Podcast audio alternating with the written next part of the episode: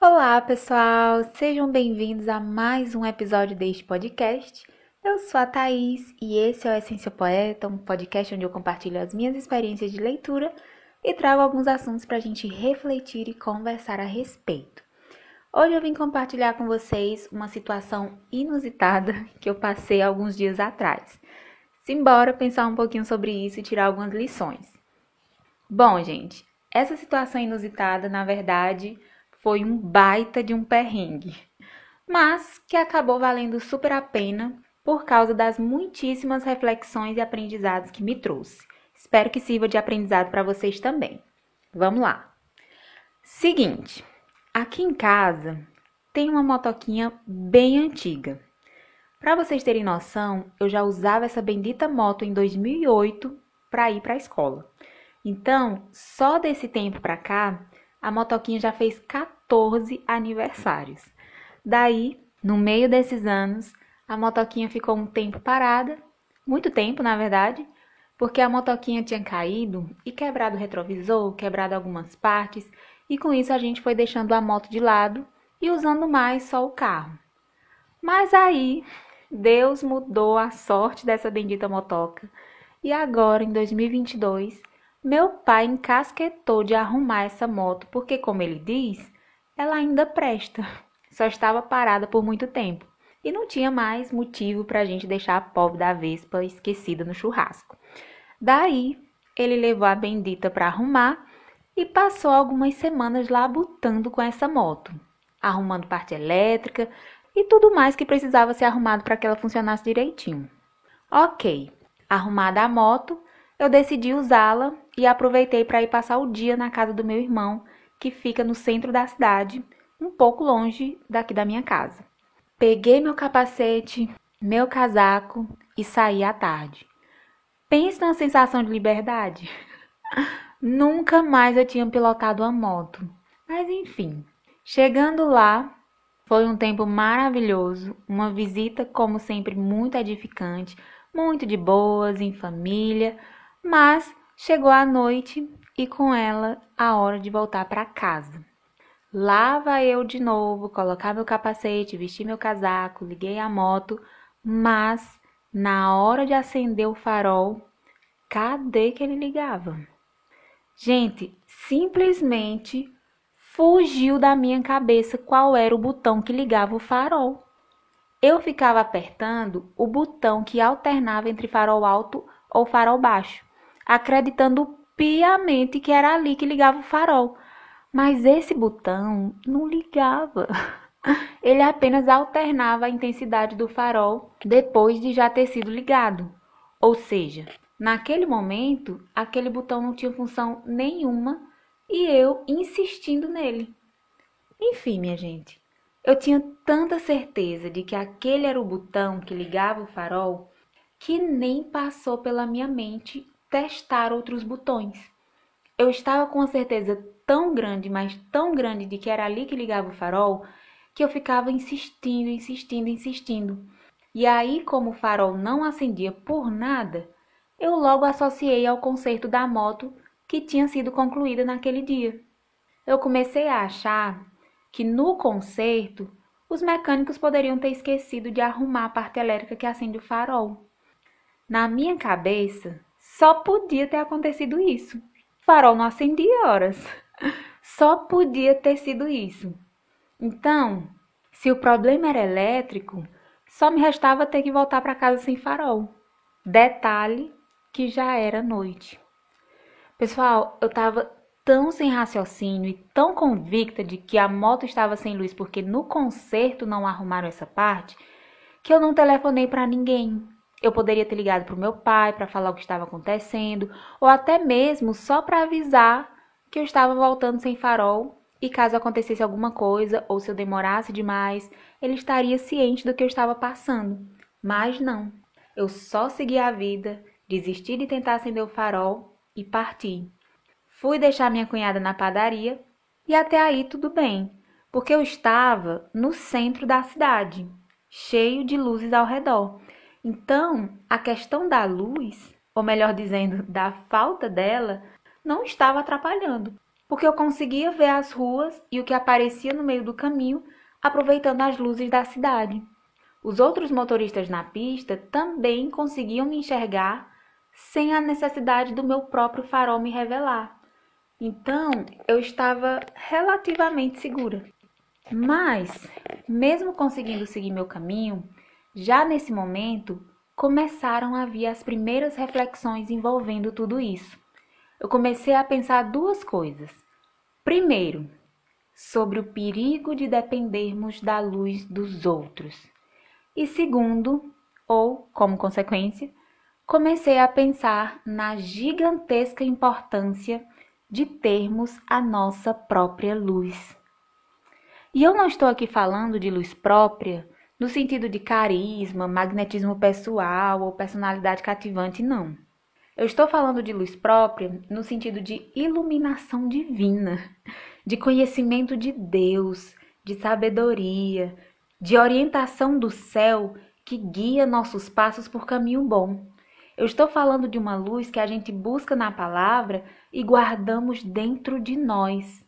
Eu estou falando de uma luz sempre disponível porque nós a temos em nós, introjetada e embutida em nós como parte de nós.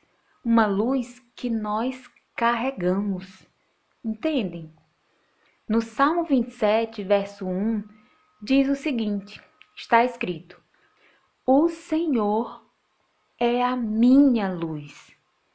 No Salmo 119, verso 5 está escrito: Lâmpada para os meus pés é tua palavra e luz para o meu caminho.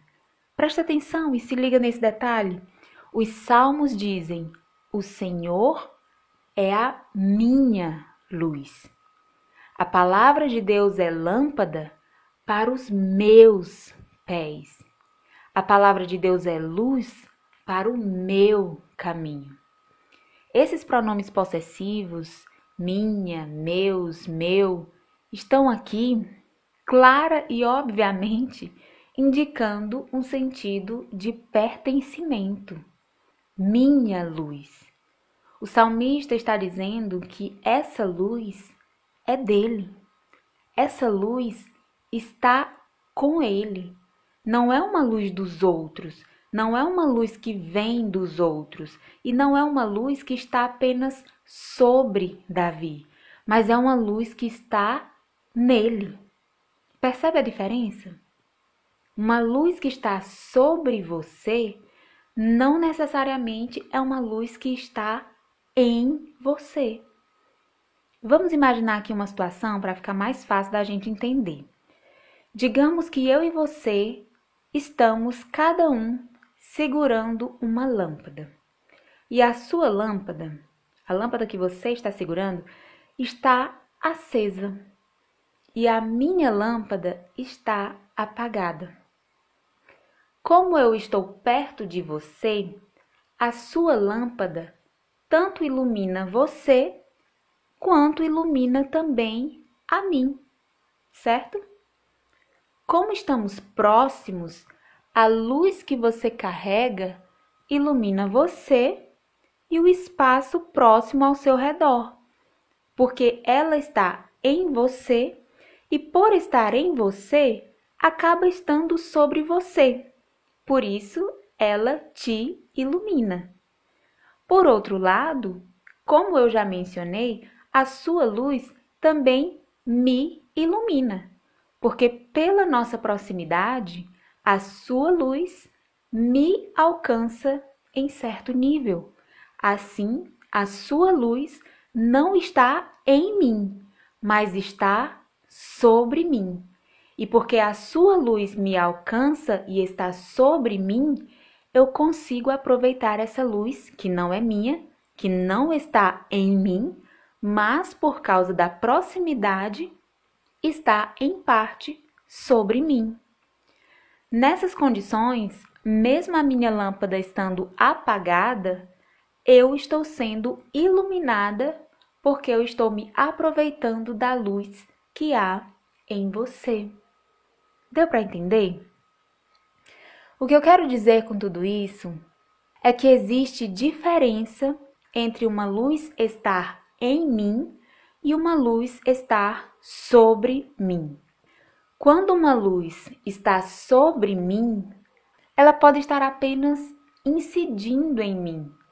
É uma luz que não vem de mim, é uma luz que não está em mim, mas vem de outro lugar e paira sobre mim simplesmente porque eu sou um objeto no seu caminho. Simplesmente porque eu estou perto dela. Foi o que aconteceu comigo nessa experiência de transitar pelas ruas da cidade à noite numa moto de farol apagado. Eu sozinha não tinha luz própria que iluminasse meu caminho, mas eu podia aproveitar a luz dos postes ou dos carros ao redor para ter alguma orientação, e com isso eu amenizava a minha dificuldade de enxergar e saber por onde seguir na minha estrada. E essa situação me veio como uma analogia maravilhosa ao que podemos experimentar na nossa vida espiritual. Muitas vezes nós estamos com a nossa lâmpada apagada, estamos sem luz própria. Entenda-se aqui como luz própria a presença real de Deus, a unção, o discernimento do Espírito Santo em nós. Eu chamo de luz própria não no sentido de ser uma luz que venha de nós mesmos, mas no sentido de ser uma luz que nós buscamos e ela passa a ser armazenada dentro de nós, aos nossos cuidados, para que permaneça acesa. Não é uma luz que vem de nós, é uma luz que vem de Deus e que nós guardamos dentro de nós para tanto iluminar a nossa vida, o nosso caminho e, por consequência, também iluminar quem estiver ao nosso redor. Muitas vezes nós estamos com a nossa lâmpada apagada. Estamos sem luz própria. Às vezes, a gente até tentou acender, mas não soube muito bem.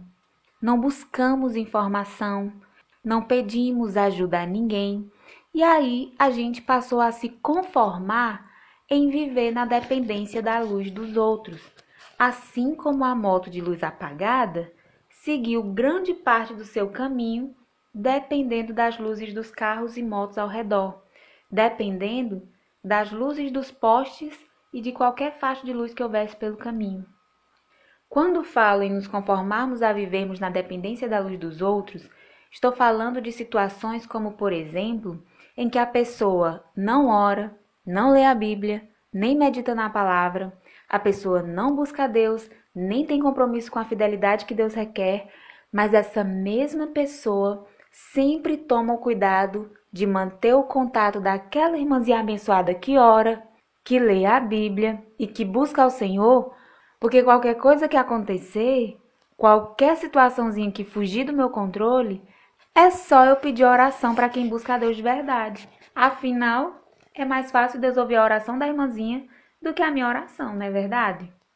Então, qualquer coisa, é só chamar a irmã de oração, pedir para ela uma palavra de conforto, pedir para ela orar por mim, ou seja, qualquer coisa, na hora da dificuldade, a pessoa de lamparina apagada tenta a todo custo receber alguma luz de quem buscou azeite para se manter uma lamparina acesa. Resumindo, ao invés da pessoa sem azeite de lamparina apagada passar pelo trabalho de se consertar e acender a sua própria lamparina para ter a sua própria luz, ou seja, para ter a sua própria intimidade com Deus e desfrutar da presença santa, desfrutar dos ouvidos abertos do Senhor, desfrutar do consolo e de tudo que puder e precisar sem passar por terceiros, a pessoa sem azeite e, consequentemente, sem a luz do Senhor dentro de si, o que eu chamo de uma pessoa sem luz própria, se conforma em apenas contar com a luz da lamparina dos outros. E assim vai vivendo como pode, sem pensar na possibilidade de um dia não ter mais a quem recorrer. Quem de nós não conhece uma pessoa que nunca busca a Deus não quer nada com Deus, não se compromete com a palavra, mas na primeira dificuldade, momento de trevas na vida, vem correndo pedir oração. E aí, quando a gente lança luz sobre a vida dessa pessoa, quando a gente ora, intercede, dá uma palavra de ânimo ou de consolo, ela se conforma e continua sem acender a própria luz, porque sabe que pode aproveitar a luz das lamparinas acesas dos que estão ao redor. É o que mais vemos acontecer.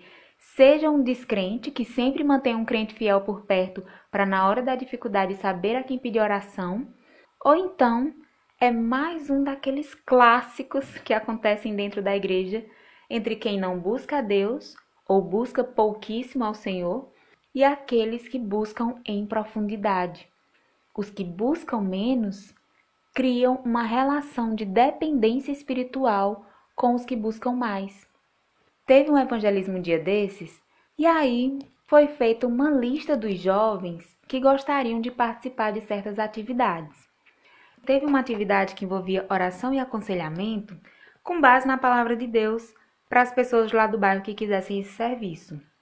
E aí eu vi muita reação entre os jovens, incluindo a mim, que eram do tipo: eu só vou se Fulano for porque Fulano ora. Eu só vou se Beltrano for porque Beltrano lê a Bíblia, conhece a Bíblia. Eu só vou se Ciclano for porque Ciclano tem ousadia no Espírito Santo para pregar, para expulsar demônios e aí qualquer coisa o Ciclano toma a frente. Bom, vamos lá.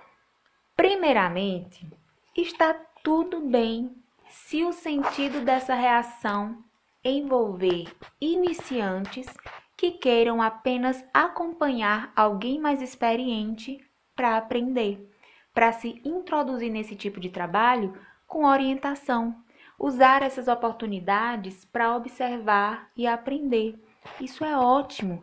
Na Bíblia, nós vemos os discípulos acompanhando Jesus e aprendendo pela observação e instrução.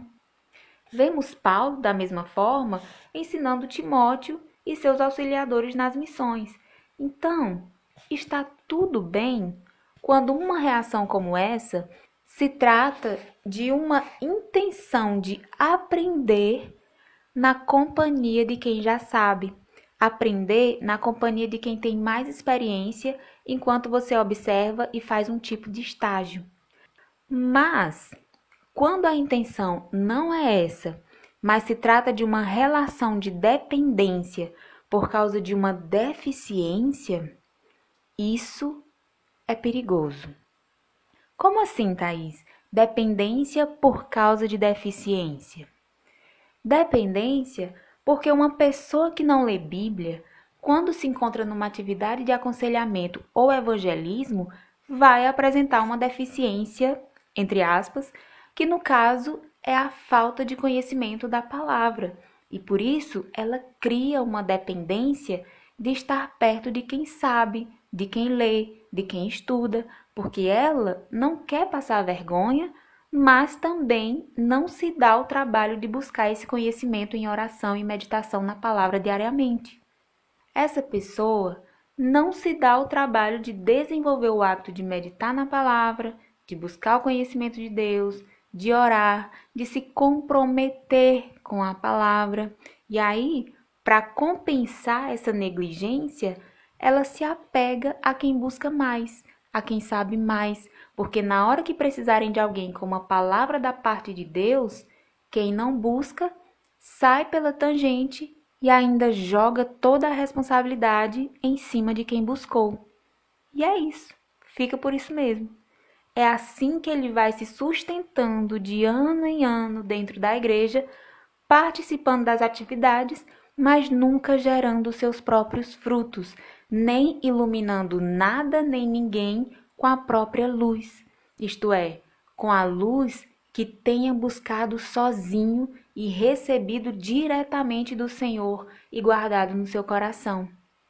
Eu realmente fiquei pensativa sobre isso no dia desse evangelismo, porque eu cheguei a ter esse pensamento de que não estivesse em condições de lidar com batalhas espirituais reais, ou manifestações demoníacas, ou com um aconselhamento bíblico, por mais simples que ele fosse. e me veio essa tentação de me juntar a quem tivesse mais bagagem que eu nessas situações, para que qualquer coisa que acontecesse fora da minha alçada, eu me saísse de fininho da situação e quem tivesse mais experiência que enfrentasse. Olha a mentalidade. Graças a Deus, eu fui para essa ação missionária independente de como seria ou do que acontecesse, mas lá, durante as atividades, em alguns momentos esse pensamento voltava. E se Fulano sair daqui? E se Fulano precisar fazer alguma outra coisa em outro lugar? O que eu faço, meu Deus? E isso me perturbou, porque eu parei para pensar e percebi que, em se tratando de batalhas espirituais, cada um tem que ter a sua própria espada. Cada um tem que ter a sua própria tocha na mão. Eu não posso ir para uma guerra confiada na espada ou na tocha do soldado ao lado. Porque se ele for realocado, eu vou lutar como? E se ele sai de perto de mim e só ele carrega uma tocha de fogo, como é que eu vou enxergar o caminho se eu não tiver minha própria tocha na minha mão? Como é que eu vou saber onde meus pés estão pisando? Como é que eu vou ter discernimento das coisas? Como é que eu vou tomar decisões mais acertadas ou decisões segundo Deus se a minha força minha confiança e a minha direção dependem das ferramentas e do alimento que outra pessoa buscou e carrega com ele para onde ele vai. E quem garante que essa pessoa do meu lado vai permanecer o tempo inteiro comigo para que eu me aproveite das coisas que ela carrega? Gente, eu só lembrei da passagem em Atos, capítulo 19, versículos 13 a 17, que dizem o seguinte: E alguns dos exorcistas judeus ambulantes tentavam invocar o nome do Senhor Jesus sobre os que tinham espíritos malignos, dizendo: Esconjuro-vos por Jesus a quem Paulo prega. Os que faziam isto eram sete filhos de Seva, judeu principal dos sacerdotes. Respondendo, porém, o espírito maligno disse: Conheço a Jesus e bem sei quem é Paulo. Mas vós, quem sois? E saltando neles, o homem que tinha o espírito maligno e assenhoreando-se de dois, pôde mais do que eles, de tal maneira que nus e feridos fugiram daquela casa. E foi isto notório a todos os que habitavam em Éfeso, tanto judeus como gregos, e caiu temor sobre todos eles, e o nome do Senhor Jesus era engrandecido. Gente, eu me vi nessa situação. Imagina, eu, num evangelismo, usando o nome de Jesus para ministrar a palavra ou para repreender o mal, até aqui, tudo bem, né? Seguindo o exemplo de Paulo, fazendo missões e pregando a palavra, mas só até aqui. O exemplo de Paulo ficou só nisso mesmo, porque lá foi eu com a minha lâmpada apagada, coisa que Paulo não fazia, porque Paulo sabia muito bem onde ele estava se metendo, então ele buscava o Senhor e saía preparado na comunhão do Espírito para as batalhas espirituais. Já eu, imagina a cena, invento de fazer missões com a minha lâmpada apagada, confiada na unção do irmãozinho Y, confiada na busca da irmãzinha X, confiada na autoridade que a irmãzinha Z buscou e recebeu do Senhor, enquanto eu fico nessa missão me sentindo segura somente se eu estiver na companhia do XYZ que realmente tem vida com Deus, que buscaram e agora carregam a presença santa com eles para onde vão.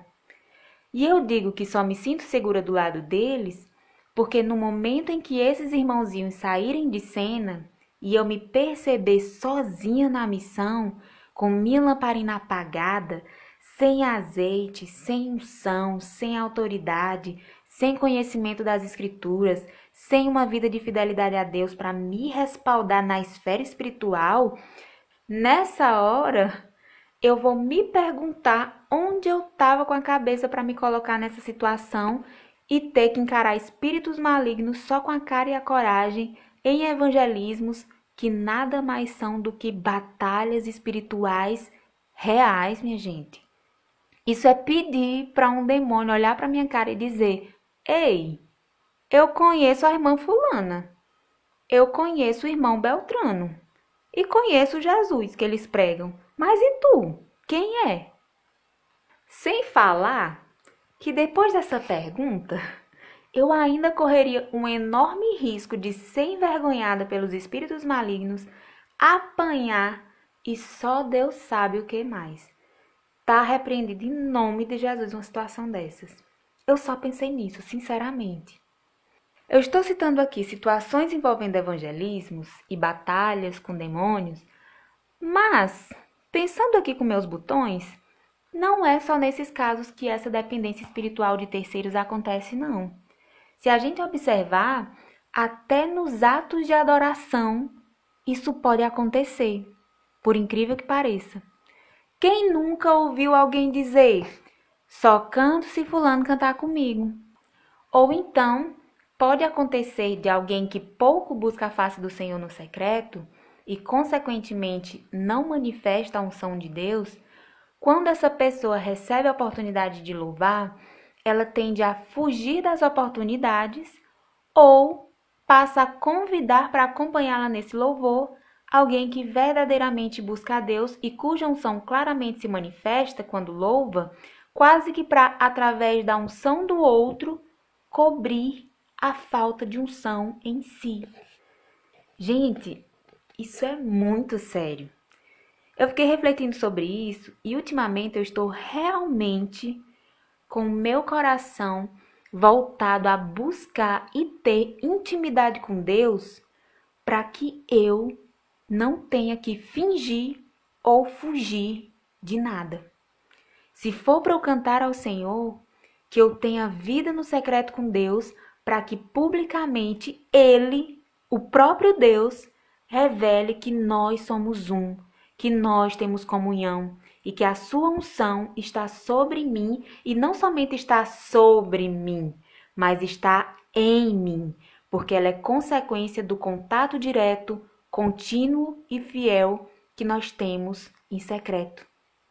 A unção é consequência de Deus habitar em mim e não somente habitar, mas reinar em mim e sobre mim. O que eu estou querendo dizer com esses exemplos é que eu fiquei muito pensativa nesses dias sobre isso, sobre esse tipo de confiança depositada erroneamente na companhia de certas pessoas consideradas muito espirituais.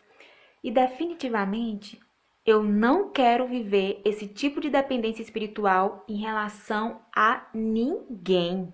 Porque afinal, em batalhas espirituais de todos os tipos, em evangelismos, nos clamores e até na adoração, na verdade, em qualquer situação que envolva espiritual, tudo o que faremos ou precisaremos fazer com eficácia começa, se mantém e se desenvolve a partir do individual. A unção é individual, a autoridade é individual, as porções de azeite que o Espírito Santo distribui são em medidas individuais e vão diretamente para o destinatário.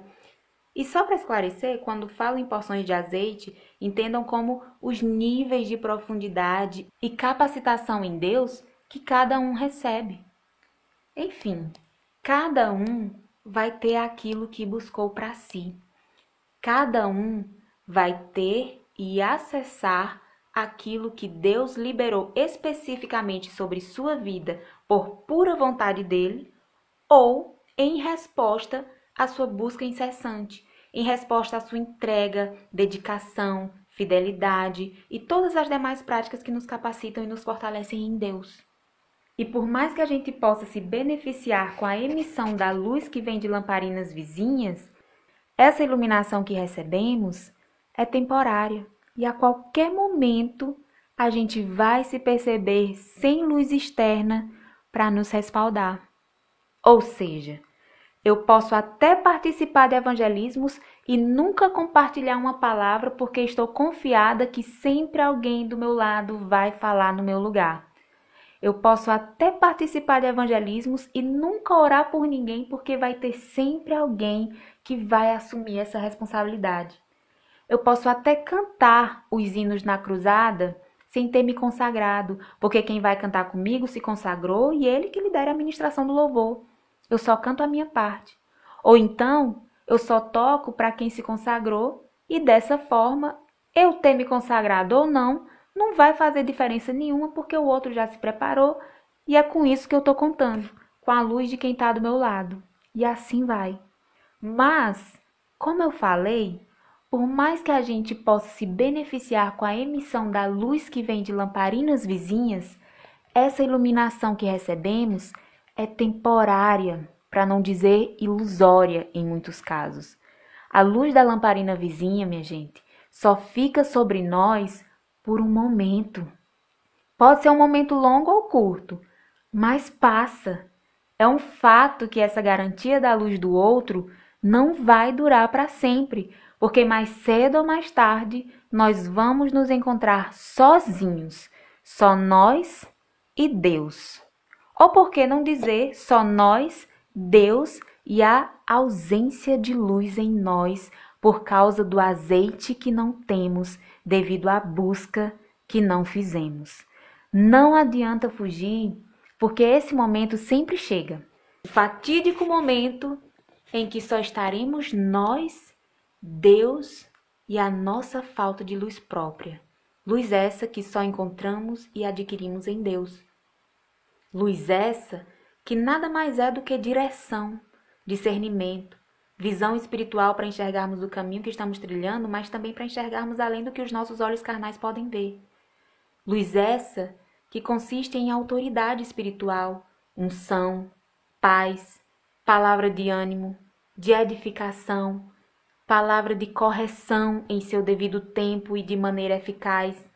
Enfim, a luz em nós que tenho falado não se trata apenas da presença santa de Deus habitando em nós por meio do Espírito Santo, mas principalmente diz respeito aos efeitos dessa presença, diz respeito ao que é gerado pelo Espírito Santo dentro de nós e que acaba sendo manifestado através das nossas ações, reações, palavras e nas respostas de Deus a nós quando nós o invocamos ou quando nós o louvamos, o adoramos.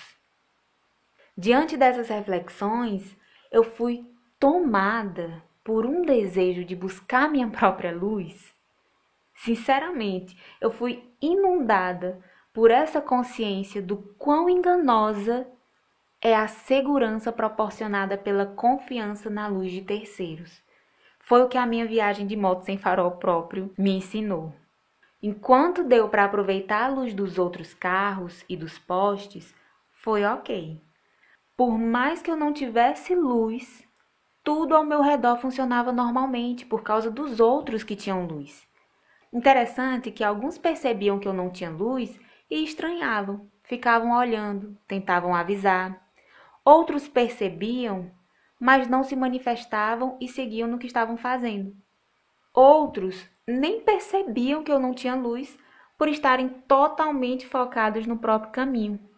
O fato é que, passando despercebida ou não, o que importa é que eu estava ali seguindo o mesmo caminho que todos e eu me mantinha acomodada sem sentir falta de ter luz em mim e não somente sobre mim, porque a luz dos outros era suficiente para manter as coisas funcionando bem na medida do possível.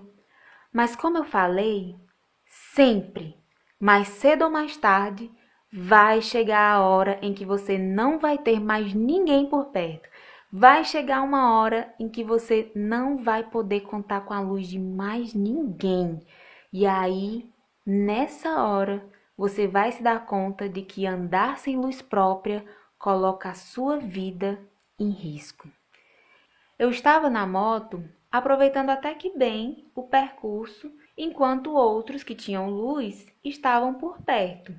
Até que cheguei num trecho do meu caminho em que as luzes dos postes estavam apagadas e não havia carros passando. Nenhum. Nessa hora eu pensei, e agora? Mas eu tive que seguir. Não tinha como chegar em casa sem passar por ali. Então, segui em frente.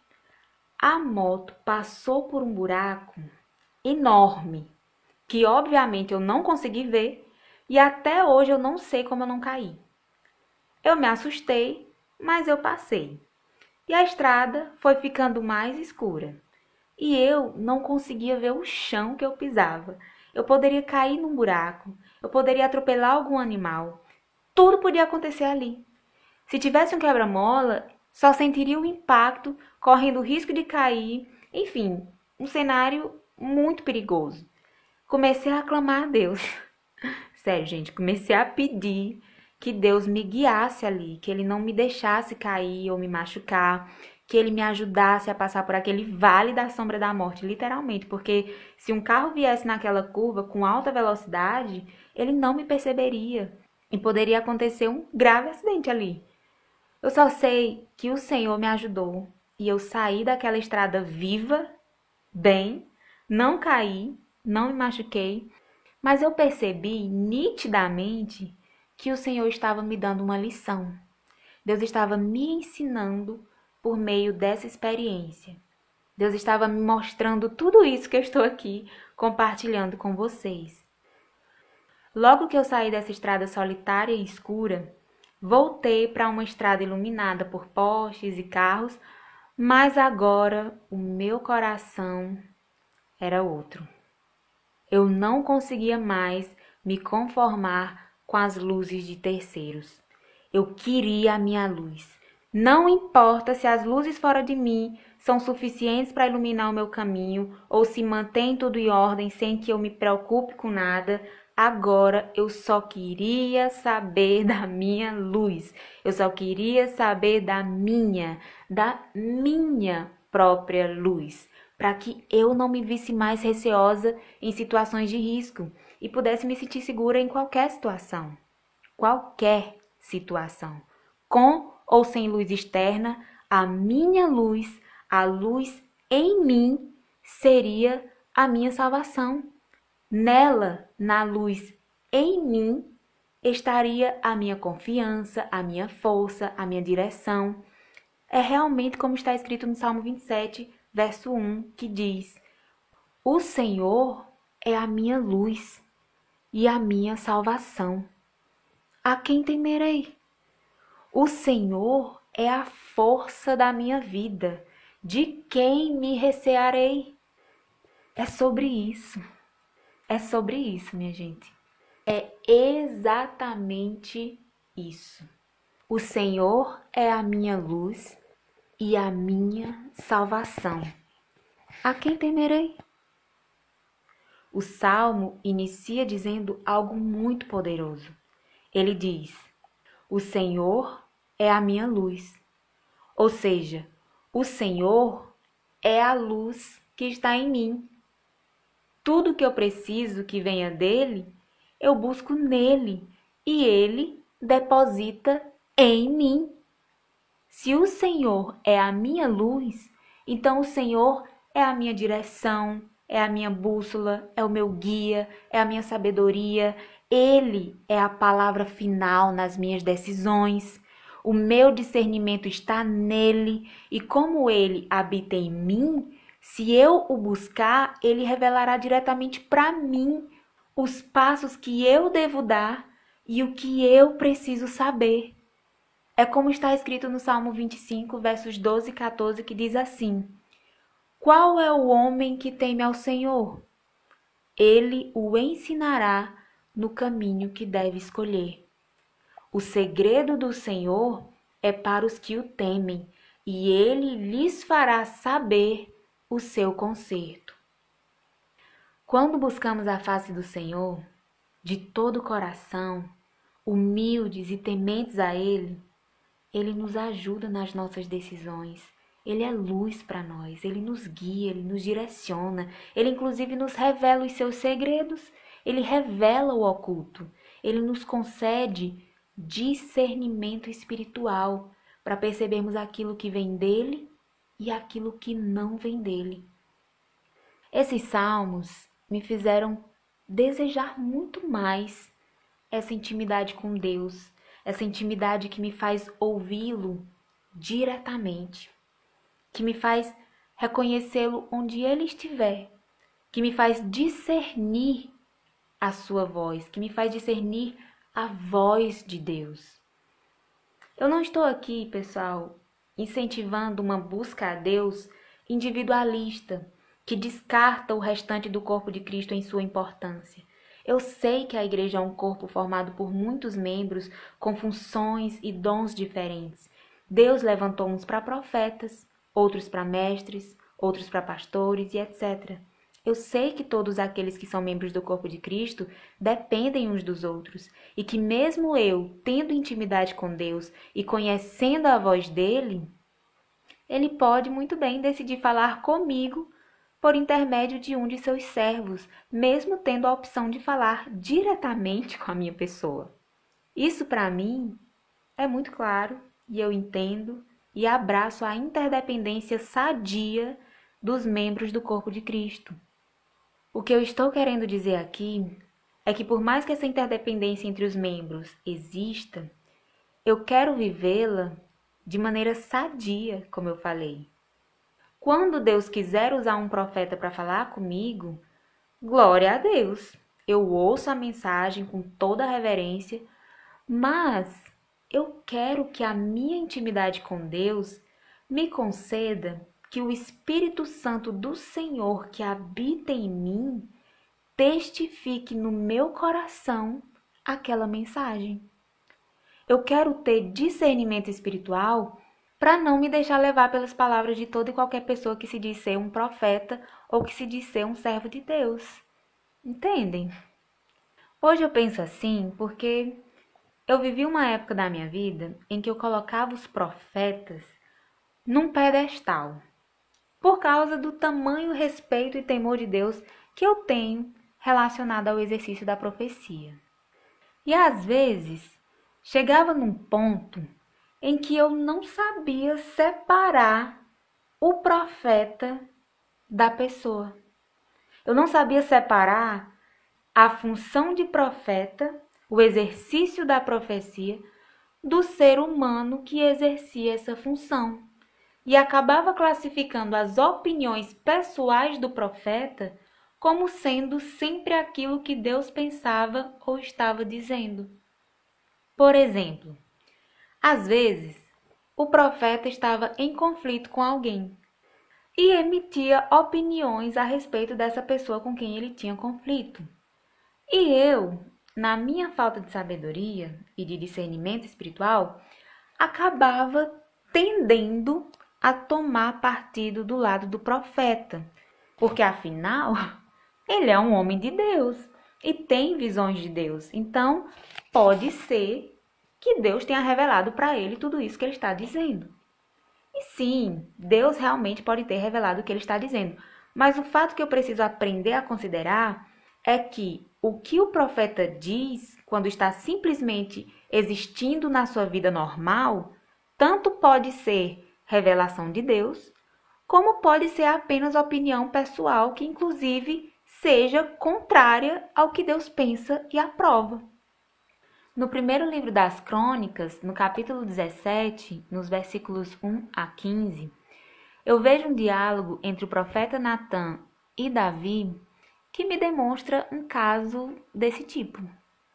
Está escrito o seguinte: Sucedeu, pois, que morando Davi já em sua casa, disse Davi ao profeta Natã: Eis que moro em casa de cedros mas a arca do concerto do Senhor está debaixo de cortinas. Então Natã disse a Davi: Tudo quanto tens no teu coração, faze, porque Deus é contigo. Mas sucedeu na mesma noite que a palavra do Senhor veio a Natã dizendo: Vai e dize a Davi, meu servo: Assim diz o Senhor: Tu me não edificarás uma casa para morar, porque em casa nenhuma morei desde o dia em que fiz subir a Israel até ao dia de hoje, mas fui de tenda em tenda e de tabernáculo em tabernáculo. Por todas as partes por onde andei com todo Israel, porventura falei alguma palavra a algum dos juízes de Israel, a quem ordenei que apacentasse o meu povo, dizendo: Por que não me edificais uma casa de cedros? Agora, pois, assim dirás a meu servo a Davi: Assim diz o Senhor dos Exércitos: Eu te tirei do curral, de detrás das ovelhas, para que fosses chefe do meu povo de Israel. E estive contigo por toda a parte por onde foste, e de diante de ti exterminei todos os teus inimigos, e te fiz um nome como o nome dos grandes que estão na terra. E ordenarei um lugar para o meu povo de Israel e o plantarei para que habite no seu lugar e nunca mais seja removido de uma para outra parte. E nunca mais os debilitarão os filhos da perversidade como ao princípio, desde os dias em que ordenei juízes sobre o meu povo de Israel. Porém, abati todos os teus inimigos, também te fiz saber que o Senhor te edificaria uma casa. Há de ser que, quando forem cumpridos os teus dias, para ires a teus pais, suscitarei a tua semente depois de ti, a qual será dos teus filhos, e confirmarei o seu reino. Este me edificará casa, e eu confirmarei o seu trono para sempre. Eu lhe serei por pai, e ele me será por filho, e a minha benignidade não desviarei dele, como a tirei daquele que foi antes de ti. Mas a confirmarei na minha casa e no meu reino para sempre, e o seu trono será firme para sempre. Conforme todas estas palavras e conforme toda esta visão, assim falou Natã a Davi. O que eu acho interessante nessa história é que Davi estava simplesmente tendo uma conversa com o profeta Natã. Davi não estava consultando o Senhor por meio dessa conversa com o profeta. Davi não estava pedindo direção ou confirmação de Deus por meio do profeta, não. Davi estava apenas relatando uma observação que chamou a atenção dele, que era o fato de Davi ser um ser humano comum. Sim, ele era rei, mas ainda assim muitíssimo inferior a Deus. E sendo tão menor em valor quando comparado a Deus, ele morava na terra em uma casa de cedros, enquanto Deus, o grande Deus Criador, habitava debaixo de cortinas, isto é, em uma tenda. Foi só isso que Davi falou. Davi nem colocou em palavras o desejo de construir um templo para Deus. Davi não chegou a dizer: Natã, eu quero edificar um templo para o Senhor. Davi não explicitou o seu desejo dessa forma, e mesmo assim, o profeta Natã já respondeu, dizendo no versículo 2: está escrito: Então Natã disse a Davi: Tudo quanto tens no teu coração, faze, porque Deus é contigo. Minha gente, Natã era um profeta. Imagina se eu estou falando com um profeta sobre algo que está no meu coração, que envolve um grande projeto, e ele simplesmente me solta uma resposta dessa dizendo: Vai, Thaís, tudo quanto tens no teu coração, faze, porque Deus é contigo. Eu não ia pensar duas vezes. Eu já ia me alegrar e dizer: É de Deus, Deus confirmou, vai acontecer, eu vou realizar e olha que eu nem precisei falar o projeto, Deus já mandou dizer que o que está no meu coração é para ser feito, porque Deus é comigo, Deus está no negócio. Eita Deus! Não é não, minha gente. Só que a história não acabou ali. Quando a gente continua lendo a passagem, a gente vê que o profeta Natan não consultou a Deus antes de responder. Natã respondeu a Davi não a resposta de Deus, mas as suas próprias palavras. O que eu acredito que aconteceu aqui foi que o profeta Natã respondeu a Davi não o que Deus tinha colocado no seu coração, mas simplesmente uma opinião pessoal. Eu considero que o profeta Natan deu uma opinião pessoal porque a gente não vê Deus repreendendo Natan por falar o que Deus não mandou. Quando isso acontece, quando um profeta usa o nome de Deus para aprovar ou desaprovar algo, quando Deus não deu ordem para o profeta assim fazer, geralmente Deus repreende o profeta. Mas aqui não. Deus não repreendeu o profeta Natan. Aqui nós só vemos Deus mandar o profeta voltar e dizer o que Deus realmente pensa a respeito do projeto de Davi.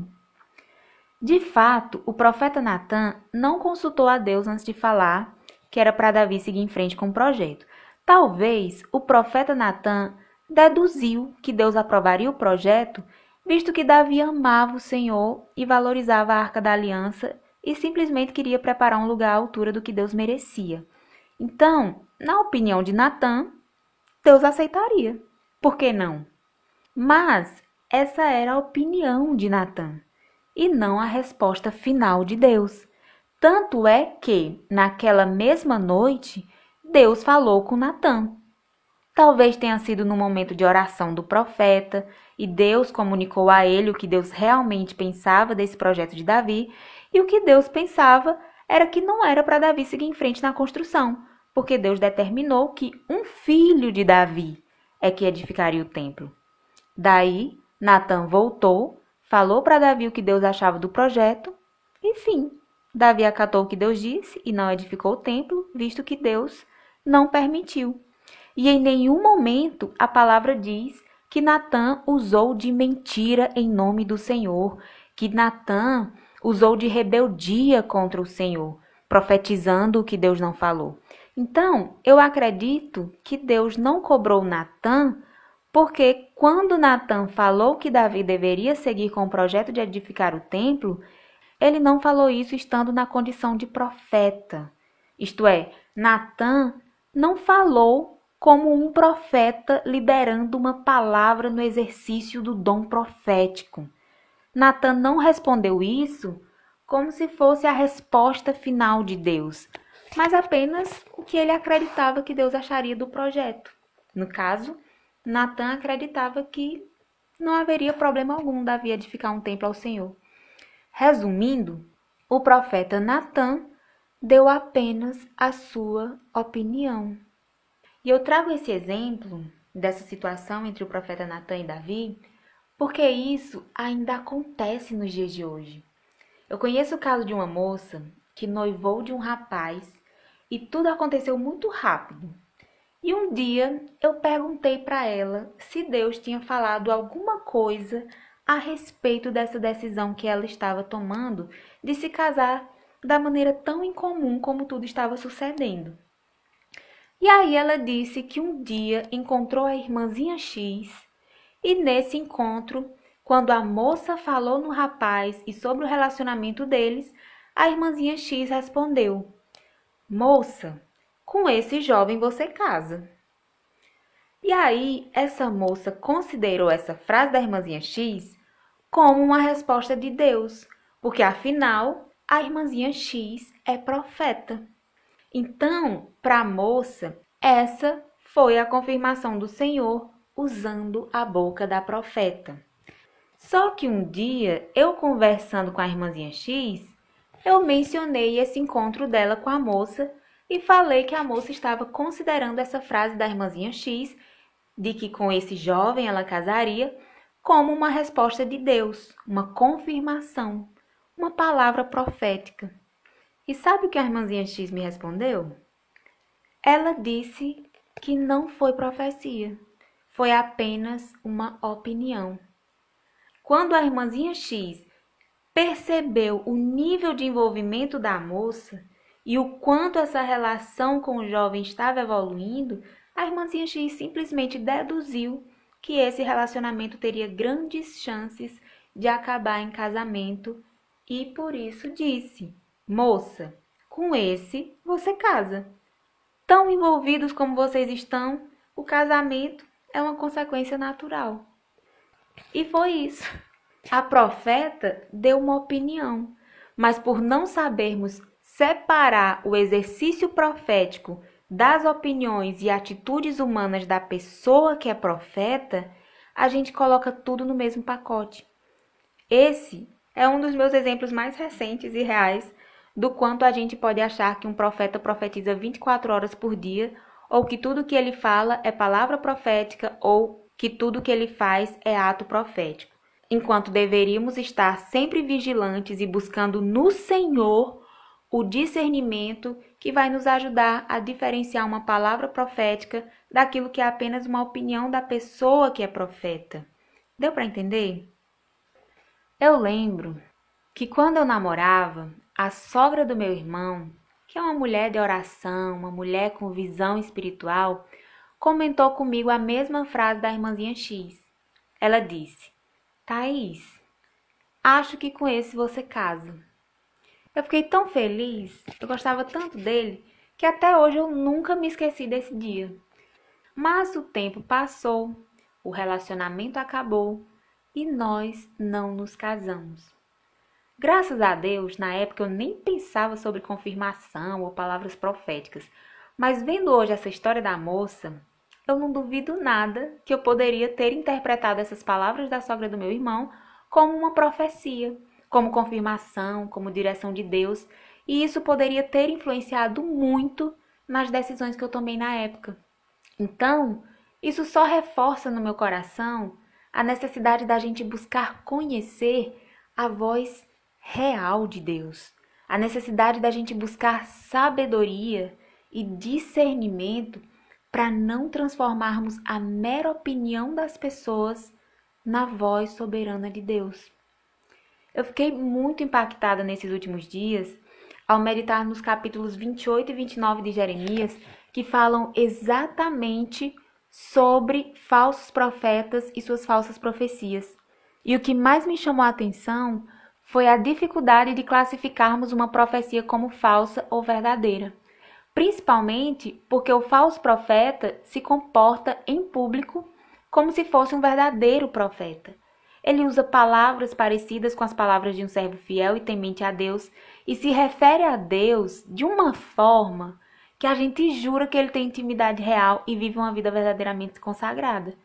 É por isso que a Bíblia nos manda ter cuidado com os falsos profetas, porque de fato é possível sermos enganados. Não é tão fácil assim identificá-los, não. No capítulo 28 do livro de Jeremias, nós vemos exatamente dois homens, Jeremias e Ananias, que se dizem profetas de Deus, liberando palavras que ambos dizem ser da parte de Deus, mas as duas palavras são diferentes. As duas palavras se contradizem. E o mais louco é que se a gente não soubesse que Jeremias é o profeta verdadeiro, sinceramente, seria muito difícil saber qual dos dois é o verdadeiro profeta. Pelo menos eu acho muito difícil identificar só ouvindo o que cada um fala. Quer ver? Bora para a palavra? Do versículo 1 ao 4 de Jeremias, capítulo 28, está escrito assim: E sucedeu no mesmo ano, no princípio do reinado de Zedequias, rei de Judá, no ano quarto, no mês quinto, que Ananias, filho de Azur, o profeta de Gibeão, me falou na casa do Senhor, perante os olhos dos sacerdotes e de todo o povo, dizendo: Assim fala o Senhor dos exércitos, o Deus de Israel, dizendo: Eu quebrei o jugo do rei da Babilônia. Depois de passados dois anos completos, eu tornarei a trazer a este lugar todos os utensílios da casa do Senhor que deste lugar tomou Nabucodonosor, rei da Babilônia, levando-os para a Babilônia. Também a Jeconias, filho de Jeoaquim, rei de Judá, e a todos os do cativeiro de Judá que entraram na Babilônia, eu tornarei a trazer a este lugar, diz o Senhor, porque quebrarei o jugo do rei da Babilônia. Minha gente, me diga se tem alguma coisa nessas palavras que me indiquem que são palavras falsas. A forma de falar desse falso profeta é basicamente a forma usada pelos verdadeiros. Ele usa expressões como assim fala o Senhor dos exércitos, o Deus de Israel, ou expressões menores como assim diz o Senhor. Ele fala usando linguagem simbólica como quebrarei o jugo do rei da Babilônia.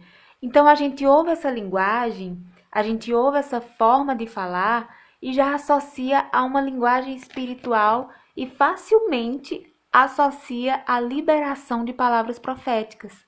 Sem contar que no versículo 1 diz que Ananias falou essas palavras estando ele dentro da casa do Senhor, perante os olhos dos sacerdotes e de todo o povo.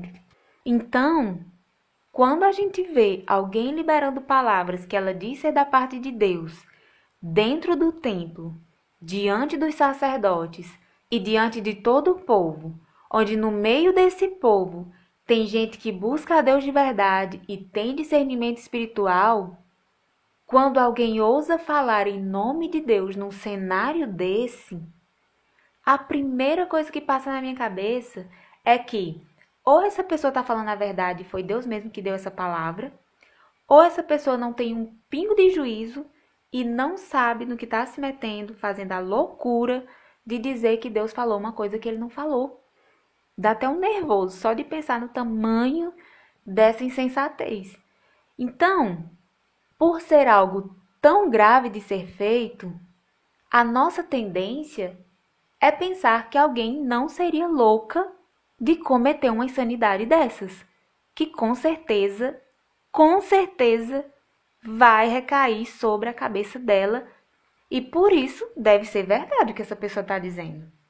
Tanto é que o próprio Jeremias ouviu essa palavra de que Deus livraria o povo do cativeiro em dois anos e respondeu ironicamente ou desejando mesmo no seu coração que isso fosse verdade, mas expressando que seria realmente maravilhoso se fosse essa a palavra de Deus sobre o futuro de Judá. Mas, pelo que ele sabia sobre as profecias verdadeiras, não seria bem assim que aconteceria, não. Dos versículos 5 a 9, está escrito: Então falou Jeremias, o profeta, a Ananias, o profeta, aos olhos dos sacerdotes e aos olhos de todo o povo que estava na casa do Senhor. Disse, pois, Jeremias, o profeta: Amém. Que assim faça o Senhor que o Senhor confirme as tuas palavras que profetizaste e torne ele a trazer os utensílios da casa do Senhor e todos os do cativeiro da Babilônia a este lugar. Mas ouve agora esta palavra que eu falo aos teus ouvidos e aos ouvidos de todo o povo. Os profetas que houve antes de mim e antes de ti, desde a antiguidade, profetizaram contra muitas terras e contra grandes reinos guerra e mal e peste. O profeta que profetizar paz, somente quando se cumprir a palavra desse profeta, é que será conhecido como aquele a quem o Senhor, na verdade, enviou. Mas aí, minha gente, Ananias, o falso profeta, não satisfeito com apenas suas palavras, ele agora foi além delas. Ele, Ananias, não só continuou declarando profecias com a boca, como também começou a fazer um ato profético. Ou seja, ele fez uma ação que simbolizava o que aconteceria. Vemos isso nos versículos 10 e 11 do capítulo 28 de Jeremias. Está escrito assim: Então Ananias o profeta tomou o jugo do pescoço do profeta Jeremias e o quebrou e falou Ananias aos olhos de todo o povo, dizendo: Assim diz o Senhor: Assim quebrarei o jugo de Nabucodonosor, rei da Babilônia, depois de passados dois anos completos de sobre o pescoço de todas as nações. E Jeremias, o profeta, se foi tomando o seu caminho. Aqui, pessoal, a gente aprende que as falsas profecias não se limitam apenas às palavras, mas também podem incluir atos proféticos. E por isso, a nossa comunhão com Deus e atenção devem ser redobradas para que o nosso discernimento espiritual esteja em dias.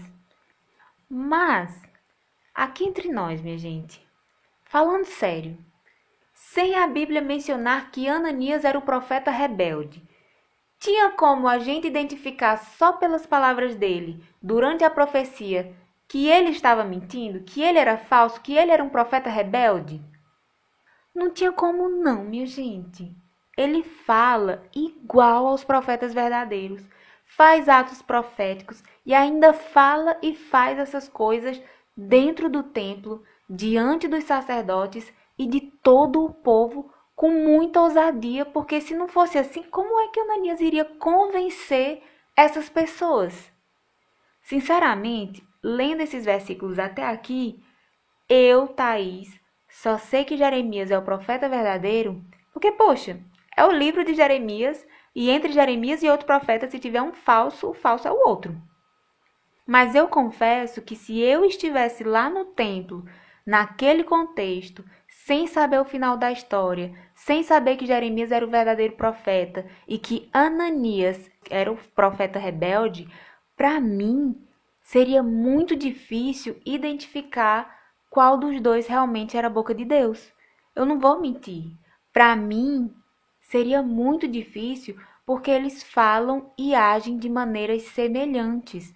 Os dois falam com convicção, os dois são profetas, os dois sustentam o que dizem dentro do templo e diante dos sacerdotes e diante do povo. Realmente, pela aparência, não dá para diferenciar muito, não. O que eu percebi foi que o discernimento espiritual inclui observar a aparência e o exterior, sim, mas não fica apenas nisso. O discernimento espiritual vem do Espírito Santo que testifica no nosso espírito aquilo que está vindo realmente da parte de Deus e aquilo que não vem do Senhor. Após as palavras e o ato profético de Ananias, e logo após Jeremias ter ido embora dali, se liga nos versículos seguintes, nos versículos 12 a 17, que está escrito assim: E Jeremias o profeta se foi, tomando o seu caminho. Mas veio a palavra do Senhor a Jeremias, depois que Ananias o profeta quebrou o jugo de sobre o pescoço do profeta Jeremias, dizendo: Vai e fala a Ananias, dizendo: Assim diz o Senhor: Jugos de madeira quebraste, mas em vez deles farei jugos de ferro. Porque assim diz o Senhor dos exércitos, o Deus de Israel: Jugo de ferro pus sobre o pescoço de todas estas nações para servirem a Nabucodonosor, rei da Babilônia, e servi-lo-ão e até os animais do campo lhe dei. E disse Jeremias o profeta a Ananias o profeta: Ouve agora, Ananias. Não te enviou o Senhor, mas tu fizeste que este povo confiasse em mentiras. Pelo que, assim diz o Senhor, Eis que te lançarei de sobre a face da terra. Este ano morrerás, porque falaste em rebeldia contra o Senhor. E morreu Ananias, o profeta, no mesmo ano, no sétimo mês. Minha gente, pelo amor de Deus, daqui a gente já tira a gravidade que é falar em nome de Deus sem ele ter mandado a gente falar. Misericórdia, Deus me livre numa hora dessa. Mas vamos lá. O que eu aprendi com esses versículos finais do capítulo 28 de Jeremias é que aquele que tem comunhão verdadeira com o Senhor, aquele que vive uma vida verdadeiramente consagrada, em contato com o Espírito Santo de Deus, com os ouvidos abertos a ouvir a voz do Senhor, esse recebe do Senhor discernimento espiritual, recebe direção da parte de Deus. Jeremias, que era um verdadeiro servo de Deus, ao ouvir e ver o que Ananias, que era também profeta, falava e fazia usando o nome do Senhor, Jeremias buscou discernimento a respeito daquilo que Ananias falava, usando primeiramente as Escrituras. Ou seja, Jeremias buscou discernimento por meio da palavra ao analisar as profecias passadas que ele conhecia, como está escrito no versículo 8. E isso serve para nós como uma direção para analisarmos as profecias que ouvimos usando primeiramente a palavra de Deus. Ou seja, ao ouvirmos profecias, precisamos analisar em primeiro lugar se essas profecias são palavras que estão de acordo com os princípios da palavra de Deus. Se passarem pelo crivo da palavra de Deus, aí sim nós podemos considerar a possibilidade dessas profecias serem verdadeiras e a partir disso Somente após essa etapa de analisar a compatibilidade da profecia com a palavra e os princípios de Deus, é que devemos passar para o próximo passo seguido por Jeremias, que foi o de ouvir do próprio Deus o que o Senhor dos Exércitos pretendia fazer. Mas prestem atenção numa coisa: nesses versículos, observe que nós não vemos Deus dizendo que o profeta Ananias era falso. Nós apenas vamos ver, como resposta de Deus, Deus dizendo a Jeremias o que o Senhor realmente pretendia fazer. Daí, por Jeremias ouvir do próprio Deus o que iria acontecer de fato, então Jeremias concluiu de vez que Ananias era um profeta em rebeldia. Estava se comportando como um falso profeta naquele momento. Mas isso foi uma conclusão de Jeremias e não uma afirmação de Deus. Nos versículos 12 a 15 está escrito: E Jeremias, o profeta, se foi tomando o seu caminho. Mas veio a palavra do Senhor a Jeremias, depois que Ananias, o profeta, quebrou o jugo de sobre o pescoço do profeta Jeremias, dizendo: Vai e fala a Ananias, dizendo: Assim diz o Senhor Jugos de madeira quebraste, mas em vez deles farei jugos de ferro, porque assim diz o Senhor dos Exércitos, o Deus de Israel.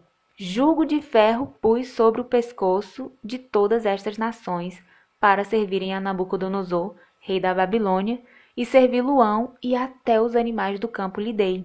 E disse Jeremias o profeta a Ananias o profeta: Ouve agora, Ananias, não te enviou o Senhor, mas tu fizeste que este povo confiasse em mentiras. Nesses versículos, eu vejo que depois que Jeremias analisou a profecia comparando com as escrituras, ou seja, comparando com as profecias antigas que ele conhecia, a partir daí, Jeremias já viu que tinha alguma coisa errada com a profecia que Ananias fez. Daí, Jeremias seguiu o rumo dele, foi para casa e como Jeremias era um homem que andava verdadeiramente na presença de Deus, o próprio Deus falou com Jeremias a respeito do assunto da profecia de Ananias. E o que eu acho interessante é que Deus não chegou difamando Ananias. Deus não chegou chamando Ananias de mentiroso, nem de falso profeta. Deus com muita classe, só chegou para Jeremias e falou o que realmente aconteceria com o povo sob domínio babilônico. Deus se limitou a dizer para Jeremias simplesmente a verdade que importava ser conhecida por ele naquele momento, mas em momento algum Deus classificou o ministério de Ananias, porque sobre o ministério de Ananias não é com Jeremias que Deus tem que falar. Esse é um assunto que Deus vai tratar com o próprio Ananias. É como se Deus chegasse para seu servo que tem intimidade com ele e dissesse: Jeremias, meu servo, Ananias está dizendo que eu vou quebrar jugos de madeira, mas, na verdade, eu farei jugos de ferro e todas estas nações vão servir a Babilônia. Essa é a verdade, meu filho. Agora vá lá e diga a Ananias o que eu, o Senhor, vou fazer. E pronto. É isso. Ponto final. Isso é tão interessante que nós podemos observar isso acontecendo com clareza no início do versículo 15, onde está escrito assim: E disse Jeremias, o profeta, a Ananias, o profeta. A Bíblia não classifica nem Jeremias como verdadeiro profeta, nem Ananias como falso profeta. Os dois são apenas mencionados como profetas. Os dois são apenas profetas. E quando Deus mandou Jeremias ir até Ananias dizer o que realmente Deus planejava fazer, Deus não mandou Jeremias chamar Ananias de falso ou fazer qualquer declaração a respeito do ministério dele. Tanto é que quando Jeremias diz que o Senhor não enviou Ananias, essa palavra não foi uma ordem de Deus. Foi apenas uma dedução de Jeremias e de qualquer pessoa que ouvisse o que Deus comunicou a Jeremias, visto que foi uma palavra diferente daquilo que Ananias profetizou. É como se um determinado profeta liberasse uma palavra sobre minha vida e depois o próprio Deus falasse comigo na intimidade, me dando uma palavra diferente e numa situação dessa, a minha dedução lógica é de que aquele profeta não foi usado por Deus. Ele não foi usado, não foi enviado. Ele não foi usado, não foi enviado, mas não cabe a mim julgar o ministério dele ou denominá-lo de falso ou de qualquer outro termo que classifique a função que Deus confiou a ele. Isso não cabe a mim. Isso é um assunto para Deus resolver. Eu que guarde a minha língua e foque em seguir apenas e piamente o que Deus me disser e vigie para que eu também não seja achada reprovada. Mas, voltando ao que eu estava falando sobre o fato de Jeremias ter dito que Deus não enviou a Ananias ser uma dedução de Jeremias e não necessariamente uma ordem da parte de Deus para que Jeremias declarasse isso, nós vemos no texto que a palavra que Deus enviou a Jeremias para ser dito a Ananias, nos versículos 13 e 14, começa com Assim diz o Senhor. Mas no versículo 15, quando Jeremias declara que Deus não enviou Ananias, esse versículo não começa com Assim diz o Senhor, começa apenas com E disse Jeremias, o profeta, a Ananias, o profeta. Não sei se vocês estão entendendo, mas daqui eu tiro uma lição para a vida. Deus não nos dá o direito de julgar o ministério de ninguém, nem de classificar uma pessoa baseado no ato que ela cometeu. Mesmo Ananias dizendo que Deus falou quando Deus não falou, o que é um pecado gravíssimo, mesmo Ananias sendo falso naquele momento, a palavra chama tanto Ananias quanto Jeremias apenas de profeta. E mesmo após Jeremias receber a profecia verdadeira da parte de Deus, Deus não ordenou que Jeremias expusesse Ananias diante do povo, chamando ele de falso profeta ou de mentiroso. Deus mandou Jeremias ir até Ananias apenas e declarar em particular o que Deus determinou para o futuro do povo e para o futuro do Ananias, após ele falar em nome de Deus sem Deus ordenar. Gente, isso me ensina demais sobre eu não me colocar no lugar de juíza só porque eu estou do lado certo da situação. Isso me ensina a não me dar a liberdade de dizer que o profeta fulano é isso ou aquilo só porque ele tem profetizado aquilo que Deus não mandou só porque ele tem agido em rebeldia contra Deus. Deus não autorizou Jeremias a falar nenhuma palavra depreciativa a respeito de Ananias como pessoa ou como profeta. O que Jeremias falou sobre Ananias não ter sido enviado não foi ordem expressa de Deus, foi decisão do próprio Jeremias, mas ainda assim Jeremias teve o cuidado de não atacá-lo com palavras, classificando Ananias como falso ou como qualquer outra coisa. O versículo 15 diz: E disse Jeremias o profeta a Ananias o profeta: Ouve agora, Ananias, não te enviou o Senhor, mas tu fizeste que este povo confiasse em mentiras. Aqui, nós vemos que a repreensão pessoal de Jeremias a Ananias foi cuidadosa, foi polida. E nessa repreensão, Jeremias apenas declarou que Ananias não falava sob a direção do Espírito de Deus, mas falava na carne. Ou seja, Ananias não fora enviado por Deus, mas decidiu sozinho, isto é, sem buscar a Deus, falar algo que ele mesmo criou. E por não ser o que ele disse, a verdade do que Deus planejou, Ananias acabou pecando contra Deus e fazendo o povo acreditar em mentiras. Resumindo, eu aprendo que não importa o quanto um profeta esteja errado, não cabe a mim fazer classificações a respeito dele como pessoa ou como ministro de Deus. O que cabe a mim é apenas transmitir a mensagem que Deus me mandar entregar para ele em particular e com o cuidado de não me exceder nas palavras, porque sendo falso ou não, esse profeta pertence ao Senhor. E quem vai resolver essa situação é o dono da obra, é Deus. Esse é um detalhe que eu não posso ignorar.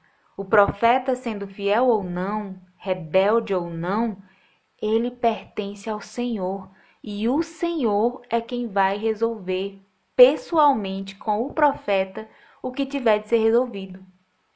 Outro detalhe importante a considerarmos é que o falso profeta pode sim ser um enviado de Satanás, mas também pode sim ser um profeta que pertence ao Senhor, que já serviu ao Senhor com fidelidade e que, pelo distanciamento e esfriamento, perdeu o temor, perdeu a visão de Deus e passou a fazer a obra de Deus sem Deus. Nesse caso, estamos falando de profetas que são contados sim como povo de Deus, mas que já não andam segundo o conselho do Senhor, não são mais guiados pelo Espírito de Deus. São como os profetas em rebeldia, como nós vemos registrado em Jeremias capítulo 23, versículo 9 em diante, que diz: A respeito dos profetas, eu disse o seguinte: O meu coração está esmagado, e eu estou tremendo por causa de Deus, o Senhor, por causa das suas santas palavras. Eu sou como um bêbado, pareço um homem que bebeu muito vinho. A terra está cheia de adultérios, o povo vive pecando e gasta as suas forças à toa. Por causa da maldição divina, a terra chora e os pastos estão secos. O Senhor diz: Os profetas e os sacerdotes não querem saber de mim. Eu os peguei fazendo mal no próprio templo. Os caminhos que eles seguem serão escuros e neles será fácil escorregar. Eu farei com que eles tropecem e caiam. Farei com que a desgraça venha sobre eles, pois está chegando o tempo do seu castigo. Sou eu, o Senhor, quem está falando. Eu vi o pecado dos profetas de Samaria. Eles anunciaram mensagens em nome de Baal e desviaram Israel, o meu povo. Mas vejo que os profetas de Jerusalém fazem pior ainda. Cometem adultério, dizem mentiras, ajudam os outros a fazerem o mal e assim ninguém para de fazer o que é errado. Para mim, todos eles são como a cidade de Sodoma, são tão maus como o povo de Gomorra. Por isso, eu, o Senhor Todo-Poderoso, digo o seguinte a respeito dos profetas de Jerusalém: Eu farei que eles comam ervas amargas e bebam água envenenada, porque espalharam a descrença pelo país inteiro. O Senhor Todo-Poderoso diz ao povo de Jerusalém: Não escutem o que os profetas dizem, pois eles estão iludindo vocês com falsas esperanças. Dizem coisas que eles mesmos inventam e não aquilo que eu falei. Eles continuam dizendo aos que desprezam a minha mensagem: tudo irá bem. E dizem aos teimosos: a desgraça não cairá sobre vocês. Então eu disse: qual desses profetas algum dia conheceu os pensamentos secretos do Senhor? Será que algum deles viu e ouviu a palavra do Senhor? Qual deles deu atenção à sua mensagem e obedeceu? E continuei: a ira do Senhor é uma tempestade, e essa ira é um vento forte como um redemoinho em cima da cabeça dos maus. E essa ira não acabará até que Deus faça tudo o que planejou. No futuro, o seu povo compreenderá isso muito bem. O Senhor Deus disse: Eu não enviei esses profetas, nem lhes dei nenhuma mensagem, mas assim mesmo eles saíram correndo e falaram em meu nome. Se eles tivessem conhecido os meus pensamentos secretos, poderiam ter anunciado a minha mensagem e assim teriam feito o meu povo abandonar a sua vida errada e as maldades que vivem praticando. Eu sou o Deus que está em toda parte e não num só lugar. Sou eu, o Senhor, quem está falando. Ninguém pode se esconder num lugar onde eu não possa ver. Então vocês não sabem que eu estou em toda parte, no céu e na terra? Eu sei o que têm dito esses profetas que falam mentiras em meu nome e afirmam que lhes dei minhas mensagens nos seus sonhos. Por quanto tempo ainda esses profetas vão enganar o meu povo com as mentiras que inventam? Eles pensam que os sonhos que contam vão fazer com que o meu povo me esqueça, assim como os pais deles me esqueceram por causa do Deus Baal. O profeta que teve um sonho devia contá-lo como um simples sonho, mas o profeta que ouviu a minha mensagem devia anunciá-la fielmente. Que vale a palha comparada com o trigo? A minha mensagem é como fogo, é como a marreta que quebra grandes pedras. Sou eu, o Senhor, quem está falando. Eu sou contra esses profetas que roubam as palavras uns dos outros e as anunciam como se fossem a minha mensagem. Também sou contra esses profetas que falam as suas próprias palavras e afirmam que elas vieram de mim. Escutem o que eu, o Senhor, estou dizendo. Sou contra os profetas que contam sonhos cheios de mentiras. Eles contam esses sonhos e, dizendo mentiras e se gabando, fazem o meu povo errar. Eu não os enviei, nem os mandei ir e eles não ajudam o meu povo em nada. Eu, o Senhor, estou falando. A mensagem de Deus é um peso? O Senhor me disse: Jeremias, quando alguém do meu povo, ou um profeta, ou um sacerdote lhe perguntar qual é o peso da mensagem do Senhor para nós, responda: Vocês é que são um peso para o Senhor, e ele vai se livrar de vocês. Se um profeta ou um sacerdote, ou mesmo uma pessoa do povo, usar as palavras a mensagem do Senhor é um peso, eu o castigarei e também a sua família. Em vez disso, cada um devia perguntar aos seus amigos e parentes o seguinte: qual foi a resposta do Senhor? O que foi que o Senhor disse? Mas eles nunca mais devem dizer essas palavras: a mensagem do Senhor é um peso porque se alguém disser isso, eu farei com que minha mensagem se torne realmente um peso para eles. O povo tem torcido as palavras do seu Deus, o Deus vivo, o Senhor Todo-Poderoso. Jeremias, pergunte isso a cada profeta. Qual foi a resposta que o Senhor lhe deu? O que foi que o Senhor disse? E se eles responderem, a mensagem do Senhor é um peso, então eu os castigarei por terem usado estas palavras que mandei que não usassem. E certamente eu os pegarei e jogarei longe de mim, e farei o mesmo com a cidade que dei a eles e aos seus antepassados. Farei cair sobre eles vergonha eterna e desgraça eterna que nunca serão esquecidas. Jeremias, capítulo 23, versículos 9 ao 40.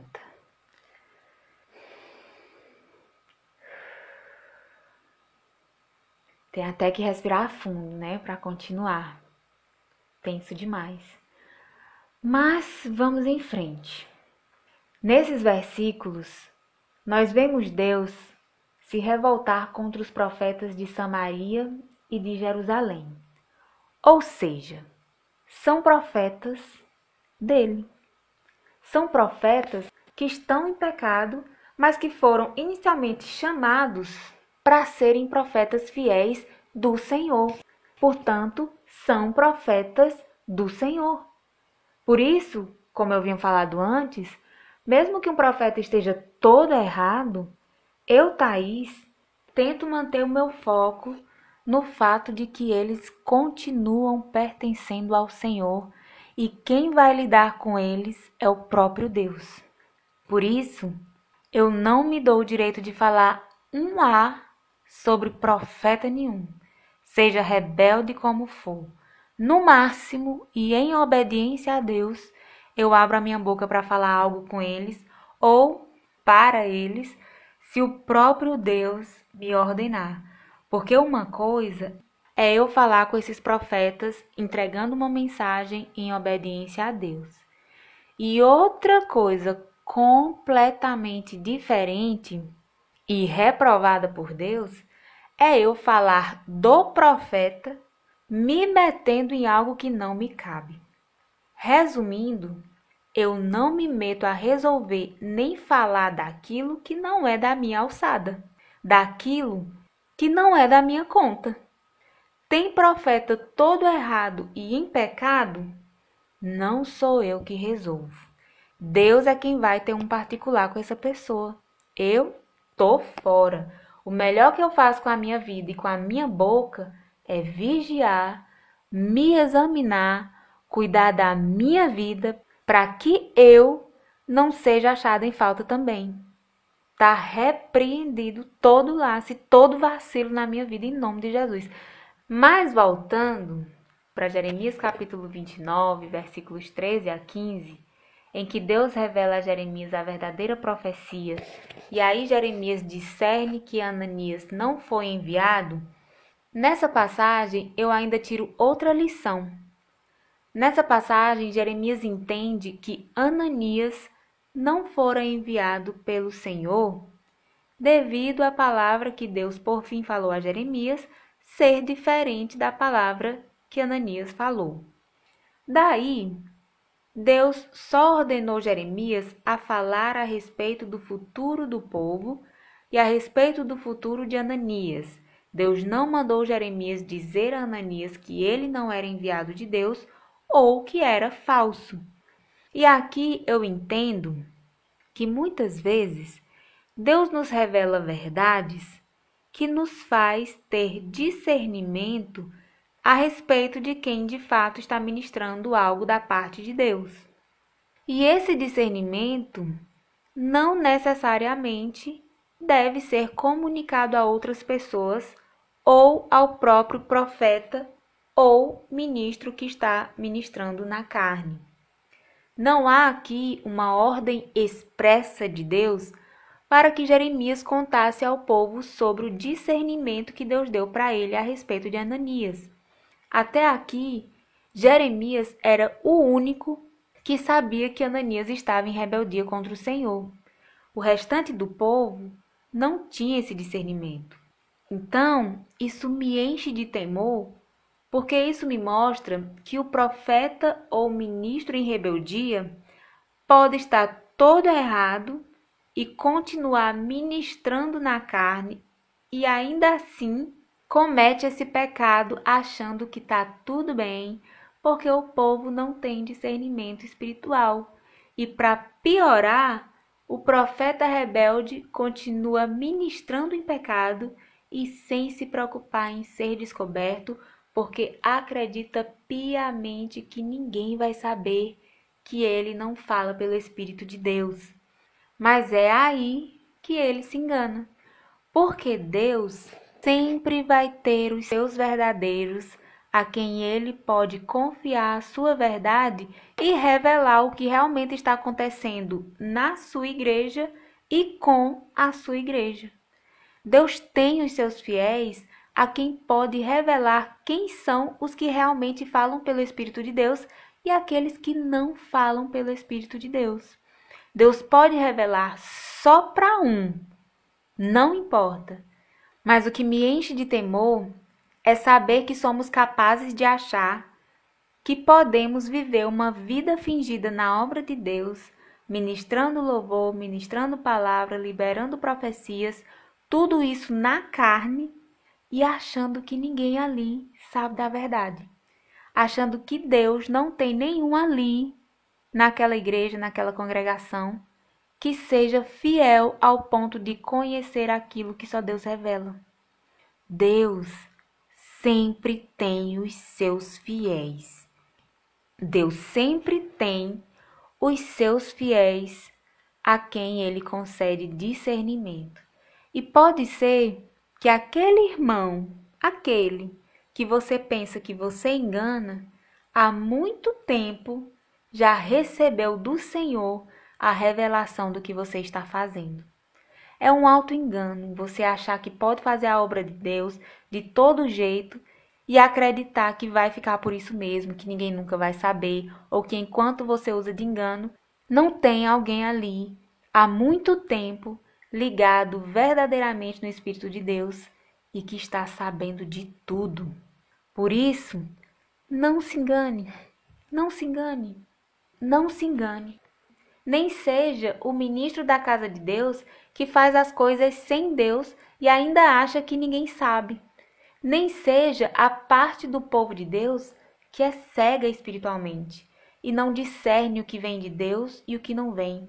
Busque o discernimento, seja amigo de Deus, ande com Deus, tenha uma vida de oração, uma vida na presença de Deus, e a própria palavra nos garante que os que verdadeiramente conhecem, buscam e esperam no Senhor não serão confundidos. Outro detalhe importante a respeito do discernimento que Deus concede é que, dependendo da autorização do Senhor, quem recebeu de Deus o discernimento de espírito, caso não tenha sido proibido por Deus de falar sobre o que passou a saber, ele pode guardar a informação para si, como Jeremias fez no capítulo 28, onde não manifestou imediatamente ao povo o que soube do Senhor. Ou pode compartilhar quando, ao se encontrar com o povo, se sentir impelido pelo Espírito de transmitir a revelação de Deus.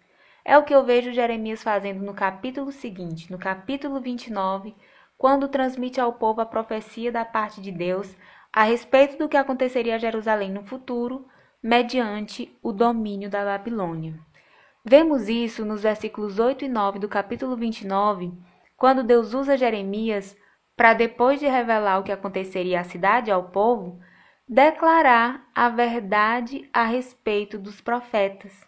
Está escrito: Porque assim diz o Senhor dos Exércitos, o Deus de Israel: Não vos enganem os vossos profetas que estão no meio de vós, nem os vossos adivinhos, nem deis ouvidos aos vossos sonhos que sonhais, porque eles vos profetizam falsamente em meu nome. Não os enviei, diz o Senhor. Olha que interessante, quando Deus foi falar que os profetas não profetizavam segundo Deus, ele não citou nome de ninguém, né? Ele falou no geral. Mas enfim, aqui eu aprendo que quando Deus não me ordenou a compartilhar com o povo uma verdade que ele me confiou, mas também não me proibiu expressamente de revelá-la, eu posso, mediante a paz na comunhão com o Espírito Santo, compartilhar a revelação do Senhor, não imediatamente quando a recebi, mas posteriormente, quando eu estiver em contato com o povo e o Espírito de Deus me impelir a isso, ou me conceder a paz de compartilhar sem que esse compartilhamento desagrade ao Senhor. Eu aprendo aqui que nem toda revelação de Deus vai ser acompanhada de ordens expressas para serem compartilhadas ali, no exato momento em que a recebemos, bem como não seremos proibidos de compartilhar, ainda que não tenhamos a ordem para falar. Então, outro ponto de suma importância que eu percebo na vida de quem anda com Deus e é fiel ao ponto de conhecer os segredos do Senhor é a necessidade de andar no Espírito, ou seja, de estar conectado 24 horas, de estar sempre consciente da presença de Deus e sempre falando com o Senhor, sensível à voz de Deus e sensível ao testificar do Espírito, para que em casos como esse, em que não há ordem de falar, mas também não há proibição, o profeta deve estar atento e sensível para a qualquer momento se perceber na situação em que aquela informação poderá ser compartilhada com o aval do Espírito Santo, dado no momento imediato em que você abrir a boca. Eu acho isso tudo muito impressionante, porque realmente a relação entre um profeta e Deus deve ser muito íntima. é de fato como uma frase que eu ouvi há alguns dias, que diz que a base do ministério profético é a amizade. O profeta é o amigo de Deus. Uau! Essa frase me impactou profundamente. Não só me impactou, como me inspirou. Então, pessoal, que independente do nosso ministério, independente do nosso chamado, nós sejamos amigos de Deus, que busquemos ser amigos de Deus, que essa seja a nossa meta ministerial, que essa seja a nossa meta de vida na terra, que o Senhor nos encontre fiéis e nos reconheça como seus verdadeiros adoradores. Mas não só isso, que o Senhor nos reconheça como seus amigos. Que a partir de hoje, todos nós busquemos discernimento espiritual, que clamemos a Deus para que os nossos olhos e ouvidos espirituais sejam abertos, que a luz do discernimento, da direção, da sabedoria do alto habite em nós e não vivamos mais em trevas que embaraçam os nossos passos. Que o Senhor, que o Senhor seja a nossa luz, que o Espírito Santo seja a luz em nós. Pois João capítulo 16, versículos 13 e 14 nos garante que, quando vier aquele Espírito da verdade, ele nos guiará em toda a verdade, porque não falará de si mesmo, mas dirá tudo o que tiver ouvido e nos anunciará o que há de vir. Ele, o Espírito da Verdade, glorificará a Deus, porque há de receber do que é de Cristo e nulo há de anunciar. Mais do que nunca, que o Senhor seja a nossa luz, que a palavra seja a lâmpada para os nossos pés e a luz para o nosso caminho. E quanto ao mais, irmãos, eu recomendo para todos nós Isaías capítulo 8, versículo 20, que diz: A lei e ao testemunho. Se nós não falarmos segundo esta palavra, nunca veremos a luz. Mas como assim, Thaís? Eu não entendi. Basicamente, significa uma ordem do Senhor para que nos voltemos à palavra e tenhamos um testemunho de vida que honre ao nome de Jesus.